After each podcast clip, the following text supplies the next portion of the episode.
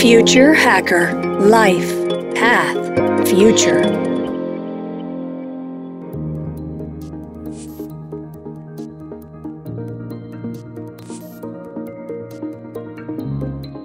Olá pessoal, bem-vindo de volta ao Future Hacker. Adriana, eu vou agora explorar um pouquinho o lado jornalístico, né? É, vamos falar um pouco sobre fake news. Né, esse movimento né, ter sido impulsionado né, pelos grandes os órgãos tradicionais de mídia, né, talvez para manter seu controle, notoriedade, credibilidade aí, e se diferenciar aí dos conteúdos de redes sociais, etc. Mas como todos, né, a, ou a maioria sabe que os órgãos de imprensa têm sempre um direcionamento político-econômico, né? Como saber o que é fake e o que não é fake, né? Que, que, que, existe algum guardião da ética ou é uma utopia? É uma utopia. Vamos ser sinceros logo na largada. Tem aquela frase: contra fatos não há argumentos. E essa frase hoje se argumenta o tempo inteiro contra fatos. Porque, na verdade, os fatos têm interpretação. E aí você vai dizer ah, o que, é realidade, o que, que é mentira. Não tem esse guardião para dar a palavra final. A minha profissão se transformou muito com toda a mudança tecnológica em poucas décadas. E a gente se vê diante agora de, uma, de uma, um desafio, um dilema muito grande. Inclusive, com muitas pessoas já não acreditando na palavra de jornalistas. Então, é um dilema, eu acho que é imprescindível que cada um de nós faça uma reflexão para ter a noção exata do que é importante preservar, e a imprensa, eu tenho certeza absoluta que é essencial num país que se, que se deseja democrático, inclusive a grande imprensa. O que eu acho, André, é que as redes sociais trouxeram uma maravilha, que é a gente pode se conectar a todo momento com inúmeras pessoas. Nós estamos aqui agora conversando e gravando, mas elas também podem ser usadas para transformar, transformar boato, mentira, que sempre existiram, só que agora elas mudaram de nome. Um boato, uma mentira chama fake news, porque a capacidade de espalhar tudo isso é gigantesca. Uma mentira que pode destruir uma reputação, pode matar pessoas, que pode evitar produzir situações dramáticas, elas se espalham em segundos mundialmente. Essa é a importância da reflexão sobre rede social, sobre jornalismo e sobre imprensa. Ainda que o guardião da verdade, da ética, não exista e seja uma coisa utópica, as pessoas precisam refletir e ter uma, uma, uma visão crítica do que elas estão vendo e ouvindo. A pessoa sabe quando ela está acreditando em algo porque ela quer ser enganada. Se ela está escutando, reproduzindo, sem checar, sem confirmar, sem conversar com pessoas que ela, que ela, em quem ela acredita e simplesmente passando adiante, ela está querendo ser enganada e ela está querendo fazer parte dessa corrente de produção de fake news. Sobre o primeiro ponto que você falou, que é as grandes empresas de comunicação têm um viés, antes de qualquer coisa, elas têm dono. São concessões públicas, as televisões, por exemplo, mas elas têm proprietários. Agora, as pessoas que assistem sabem dizer: ah, o viés de tal, tal produto é esse e tal produto é esse. Então, o telespectador, o ouvinte, o leitor, ele sabe diagnosticar para que lado determinado veículo tende ou não. Então, a gente está vivendo uma situação agora de uma pandemia. Você não inventa a morte, as mortes existem. Você não inventa documentos oficiais do governo para dizer que atrasou a vacina ou não atrasou a vacina. Os e-mails são públicos, os documentos estão divulgados. Então, assim, contra o que eu vou brigar? Então, eu acho que cada consumidor de informação precisa refletir se ele quer de fato encontrar a realidade, a notícia verdadeira, ou se ele quer simplesmente aderir a um grupo, a dizer eu vou seguir essa corrente porque essa é a minha escolha e aqui eu vou seguir em frente repetindo coisas que eu nem sei se são verdade ou não. Entende? Então, assim, é desafiador. Não, e eu imagino que deve ser também desafiador você escrever, né, ou narrar algo, né, que vai totalmente, né, contra seus princípios, convicções e valores, né? Pô, vou ter que falar com o meu nome ali sobre coisas que eu não estou acreditando ou que não sei. A única alternativa a isso é, seria a criação, desenvolvimento de projetos originais, quer dizer, dos próprios jornalistas? Eu acho que uma coisa não invalida a outra. Eu acho os projetos autorais são muito interessantes. Conheço, conheço, sigo, acompanho no YouTube vários de diversas correntes, até porque eu acho que é bom você ter informações múltiplas para refletir. Agora, eu vivi essa situação durante a pandemia, de ter uma posição diferente da emissora que eu trabalhava E a minha voz dissonante acabou fazendo com que eu saísse de lá. Eu acho que é uma questão de escolha. E eu vivi um dilema grande durante a pandemia. As mortes existiram e elas precisavam ser contadas. Mais de meio milhão de pessoas morreram no Brasil, a gente não sabe a que número a gente vai chegar. E ocultar isso é algo que, para mim, se tornou insuportável. Eu vivi esse dilema. O jornalista que trabalha num grande veículo não manda na linha editorial do produto, do jornal, do que vai ao ar, mas o jornalista trabalha para dar a própria opinião. Se tem uma coisa que jornalista faz é perguntar muito e diante das respostas que tem, ler o contexto. Então assim, as minhas opiniões dissonantes me levaram a esse afastamento e eu fui, acabei saindo do jornal e da empresa. Mas com a consciência tranquila assim de que era, era uma situação importante para que eu me posicionasse, ainda que isso tenha gerado uma crise. Um sincericídio aqui com você, eu não falo tanto sobre isso, porque aí, justamente porque nós estamos no meio dessa, desse fla-flu aí, dessa, ou você está de um lado ou você está de outro, eu não falo muito sobre isso, mas assim, hoje eu fui vacinada e postei, tomei Coronavac, que é a vacina que estava disponível, e tomaria que tivesse, postei que tinha sido vacinada e que eu lamentava que a vacina não tivesse chegado um pouco antes, porque algumas, muitas vidas poderiam ter sido salvas. E aí, algumas pessoas começaram a escrever parando de seguir, porque as pessoas, essas pessoas, querem acreditar que foi tudo certo com a vacina no Brasil. E não foi. E eu, eu não respondo, porque eu acho que tem coisas que não vale a pena entrar num bate-boca. Mas eu fiquei pensando silenciosamente, agora eu vou falar em voz alta aqui para você, eu botei a minha cabeça na guilhotina. Eu perdi o emprego pelo que eu acreditava que era necessário informar na pandemia. Agora alguém vai achar que eu estou preocupada em perder seguidor no dia que eu posso que tomei a vacina e que lamento que a vacina não tenha chegado para muitas pessoas. É esse mundo que a gente está hoje. É preciso refletir um pouco para ver o que tem valor, o que justifica você dizer e seguir em frente lutando por isso. Assim como a jornada com a minha filha valeu cada segundo, eu também sei que a reflexão no meio da pandemia, eu não sei para onde ela vai me levar, mas eu, eu, eu sei que a reflexão e as, as posições que eu tomei foram verdadeiras, genuínas e coerentes com o que eu enxerguei, com o que eu apurei como jornalista e com o que eu achava que eu deveria me posicionar. Não, perfeito. E é o que você falou, né? Se, se tem o teu nome tem o teu tom de voz, né? Falando coisas que teoricamente você não queria que saísse da sua, da sua boca, é uma hora que você entra num, num conflito, né? Você não, não tem como, como seguir nesse caminho. Deixa eu fazer uma pergunta também, um pouco de futuro aqui, Adena. Assim, uma coisa que a gente percebe, né, que a exatas está praticamente invadindo humanas, né? Elas se combinam, quer dizer, teoricamente você pode sim ter o lado intuitivo, o lado de criação em cima de data, ou você acha que é uma coisa que teoricamente não, não pode ser misturada? Não, eu acho que elas combinam e elas precisam cada vez mais conversar. Porque, na verdade, quando você tem acesso a dados, quando você faz. E agora, nessa cobertura, por exemplo, a gente viu quanto é importante você ter acesso à informação detalhada dos, dos números, dos, de toda a estatística do que está acontecendo no Brasil e no mundo e também das projeções. Eu me lembro que há um ano, é, quando eu lia as pesquisas é, do Imperial, Imperial College, quando eu li as pesquisas do John Hopkins e todas as bases de dados de números, eles falavam em 500 a 600 mil mortes no Brasil. E eu li esses estudos e confiei, porque a fonte era confiável, e eu internamente dizer: enxerguem a avalanche de mortes à frente. É sério. A gente precisa agora refletir sobre a cobertura jornalística que a gente está fazendo sobre esse assunto.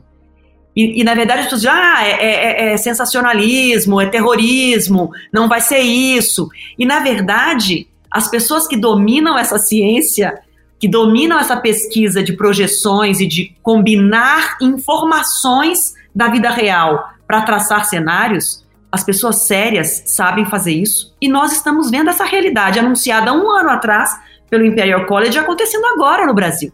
Nós estamos caminhando para 600 mil mortes e podemos ultrapassar. Jornalista não é um especialista em exatas, hein? Em números, mas a gente percebe que as duas áreas em comunicação, em, num trabalho sério, elas têm que ser levadas em consideração e eu acho que traça a tendência, né? Isso mostra o que pode acontecer, aquilo que a gente precisa fazer para evitar. E estava tudo lá traçado em, em relação à pandemia. E a gente não fez o que a gente precisava fazer para evitar.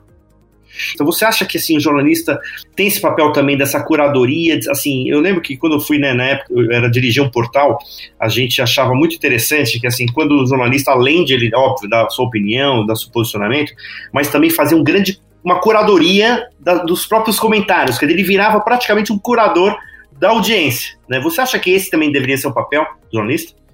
Acho que deveria. Acho que é. E acho que a gente tem que aperfeiçoar isso. Porque tanta informação chegando, porque é isso, a tecnologia te permitiu ter acesso a tudo. Mas e como filtrar? Saber o que é mais relevante e, e escutar vozes relevantes dentro de um universo falando da pandemia, dentro de um universo falando de todos os assuntos, como chegar nas fontes que merecem receber a sua atenção. Acho que precisa ter essa curadoria, acho que ainda não é o que se faz, a gente ainda relata muito os fatos sem fazer essa seleção e sem oferecer esse cardápio, mas é, eu acho que é uma tendência, acho que é algo que precisa ser feito. Porque senão você usa os números a seu bel prazer, né? Parece que todo mundo é especialista em tudo. Não é. Jornalista é especialista em perguntar. Jornalista pergunta muito sobre tudo. Jornalista não sabe tudo sobre tudo. E aí, de repente, parece que todo mundo é cientista de vacina, todo mundo é cientista de vírus, todo mundo. Porque você lê alguma coisa na internet e você acha que você já pode dissertar sobre o assunto. E aí você joga números aleatoriamente que você nem teve a capacidade de compreender plenamente, você sai falando números assim, difundindo. Então, esse é o problema. Você fala em 100 mil mortes, 600 mil, cada um chuta. Teve gente no Brasil que falou em algumas poucas milhares de mortes. Iam ser mil e poucas. Então, assim, chuta-se, sem nenhum compromisso em averiguar, ver quem, quem estudou, quem é que está falando isso. Sabe fazer conta? É isso, virou essa, essa confusão. E Adriana, vamos lá. Agora eu queria saber o seu futuro, cara. Para onde que você, o que que você está mirando? Vai criar um seu Huffington Post? qual, qual, qual, é teoricamente hoje o seu caminho? Aí vai, vai no caminho jornalístico, ou esse caminho como escritora, ou um caminho híbrido entre os dois? Qual é hoje a, o que que o que que hoje está tá apontando para você no futuro? Nossa, essa pergunta vale muito, hein? Olha só, recentemente eu abri uma caixinha de perguntas no Instagram sobre era sobre o livro. O meu interesse era perguntar sobre o livro. E assim, a grande maioria das perguntas é o que, que eu vou fazer daqui para frente. E aí depois eu acabei brincando e eu, eu falei assim, vou responder com música. Como será o amanhã? Responda quem puder. Mas na verdade eu vou te contar. Eu não sei. O que mais me pergunta é se eu vou voltar para televisão. E eu não sei porque eu não sou dona de uma emissora de televisão.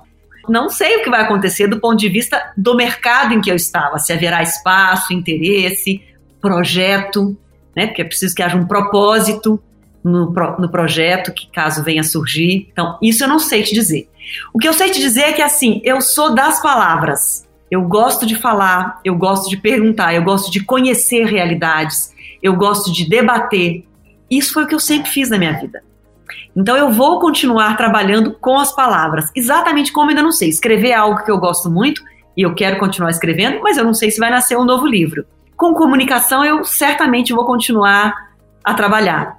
É, eu estou planejando agora um canal no YouTube que não é um canal de notícias, um canal de jornalismo. Não, não digo que não farei parte de algum grupo em relação a isso, não sei. Como o livro me conectou com muitas pessoas, especialmente mães, que buscaram na leitura do livro uma inspiração e elas me procuram pelas redes sociais para conversar, para abordar esses assuntos, eu senti que tem um caminho para falar sobre isso. Então, o, o, canal do YouTube vai começar com a Adriana, mãe escritora, falando dessas relações, dessas conexões com, com os leitores e leitoras, da maternidade, de estar chegando aos 50 com muita alegria, porque eu acho que o futuro também é dos 50, 60, 70 anos, tem muito futuro pela frente, para falar dessa, desses assuntos que me motivam e me movem hoje. E sobre notícias, jornalismo, vamos deixar um tempinho passar, a gente está no meio de uma pandemia, então vamos ver o que vem pela frente, quem sabe. Se eu voltar, eu aviso. Se eu for voltar para a TV, eu aviso. Aí você volta aqui para falar. Pode deixar. Uma vez eu falei com uma pessoa mais ou menos essa mesma pergunta e falou: Cara, eu quero dar uma chance consciente ao acaso, né? Então, assim, conscientemente eu dou, eu jogo a deriva, né? De, permitindo que as coisas vão se vão me levando, assim, né? Quer dizer, né? assim, conscientemente. É exatamente o que eu estou fazendo. Eu acho que eu tenho que conversar com essa pessoa aí que você me falou. é exatamente o que eu estou fazendo. Quando eu decidi que o caminho tinha que ser outro, assim, quando eu, quando eu percebi, na verdade, que o caminho tinha que ser outro, você se cobra uma resposta. Tá, mas e aí vai ser, vai ser para onde? Vai fazer o que agora? Eu consegui acalmar essa voz ansiosa que está dentro de mim e dizer: calma, calma, dê uma chance ao acaso. É isso aí. Essa pessoa, essa pessoa que eu tô falando sou eu. Ah, adorei! então eu já estou conversando com a pessoa certa. Você já está falando, porque exatamente esse é o projeto, o Future Hacker, sobre isso. Você falou, você falou que você então, é exatamente. pensou e falou assim, deixa eu tentar uma coisa que eu quero tentar. Exatamente. Por que não entrar no mercado internacional? Por que não? Quer dizer, eu vi sempre os por que não e falei, bom, vamos fazer. E as coisas começam a conspirar positivamente. É, e você sabe que assim, esse lugar de você estar tá no. Eu trabalhei 11 anos na TV Globo e 15 na Record. Então, assim, sempre na frente das câmeras em duas grandes emissoras. Você sair desse lugar e ir para um outro lugar em que você não está na frente dos maiores holofotes te coloca numa situação é, diferente, assim. Porque você está livre para falar e dizer e, e fazer o que você quiser, mas no meu caso foram 26 anos em grandes emissoras. É, é um descobrir, sabe assim, é, tem esse processo. E ele não é rápido, eu não tive a ansiedade de sair correndo e já correr para o YouTube, porque eu não tenho essa ansiedade de, de virar uma influenciadora. Aliás, essa palavra é uma palavra que eu temo. Se você, se a sua história é real e de alguma forma ela inspira alguém, isso é bom. Agora, eu temo esse lugar do influenciador, porque eu tenho, temo muito o efeito manada, sabe assim? As pessoas vão porque aquela pessoa está dizendo. É o contrário de tudo que eu acredito. Eu não quero estar nesse lugar. Sabe assim, eu não quero ser influenciadora de look do dia, de maquiagem, de cabelo, de estilo de vida, porque eu acho que são escolhas individuais. Você pode até admirar, dizer, olha, eu gosto do caminho que tal pessoa está seguindo mas o seu caminho é único, é seu, é a sua escolha. Depende de um autoconhecimento de uma reflexão, um mergulho dentro de você. Então, eu estou exatamente nesse ponto do game, num mergulho em mim mesma, para dizer onde é que eu quero, para onde eu quero seguir, o que eu quero falar, o que eu quero construir. E é tão genuíno para mim que, ainda que seja difícil, porque você sai do, holofote de uma grande emissora ainda que seja difícil e as pessoas ficam te cobrando, mas não vai mais trabalhar na TV, mas e não vai ser âncora, é muito rico você se permitir olhar dentro de você e dizer, bom, deixa o acaso agir e eu nesse processo vou me conhecendo, vou vendo o que eu quero construir, o que eu quero fazer, sem a ansiedade de, ah, de repente tem que ser não sei quantos seguidores no na mídia tal, na mídia etc e tal. Então, não vale a pena, que aí aí não sou eu. Perfeito, mas esse autoconhecimento, eu acho que é, eu concordo, acho que todo mundo tinha que fazer, né? Para mim, assim, a pessoa que não está fazendo isso tem uma, é como se tivesse uma torneira aberta com água escorrendo, né? Quer dizer, se a pessoa não está no lugar onde quer, no propósito onde quer, que não acredita, quer dizer, para mim é como se tivesse com uma, uma torneira aberta. E você está jogando o tempo, que é a coisa mais preciosa da vida, né? Das pessoas no lixo. O Adriana, eu queria que você deixasse as suas considerações finais aqui. Eu queria agradecer muito, muito a sua, a sua, a, a sua entrevista aqui, que é uma, assim, uma história maravilhosa de vida aí, cara, inspiradora. Deixa aqui o seu toque final aqui. Bom, vamos lá. O livro Sou a Mãe Dela foi lançado pela editora Globo no meio da pandemia. Então não teve lançamento. Outra coisa que as pessoas me perguntam: ah, você não foi em nenhuma livraria autografar? Não deu. Então, mas o livro está aqui, sou a mãe dela, está em todos os sites de venda de livros, Amazon, Americanas, Submarino, nas livrarias físicas também. Todos os royalties do livro vão para crianças que têm a mesma síndrome ortopédica da minha filha e que precisam de muitas cirurgias para caminhar. Essas cirurgias são muito caras, o SUS não consegue é, atender a todas as crianças. Não há especialistas em todas as capitais brasileiras capazes de fazer esse tipo de tratamento. Então, essas cirurgias são bem caras e as famílias fazem vaquinhas na internet, vendem camiseta, fazem bingo para conseguir o dinheiro. Então, a venda do livro vai para essas crianças para ajudar nesse processo de construir passos. Eu falo que o livro é, é um processo para construir passos. Eu estou nas redes sociais, quando tiver novidade para onde eu vou, o que eu vou fazer, eu estou sempre avisando aqui. Não sou uma viciada em redes sociais, tenho até que, nesse futuro aí que as redes se tornaram tão importantes, tenho até que me disciplinar e estar tá mais presente, mas sem vício. E, mas eu estou sempre lá contando alguma novidade se surgir. Eu quero te agradecer demais pelo espaço para a gente conversar sobre um futuro que eu enxergo com esperança, como eu te falei. Eu enxergo um futuro em que as pessoas vão se respeitar. Não é o respeito à diferença, é o respeito à essência de cada um. Sabe? É equidade de gente. É o respeito à escolha de cada um. Qualquer escolha. E eu acho que esse é o futuro, ainda que seja difícil construir. Mas eu acredito. Obrigada demais. Um beijo bem grande. Um beijo, muito obrigado. Adriana Araújo. Pessoal, até a próxima. Obrigada. Future Hacker Life Path Future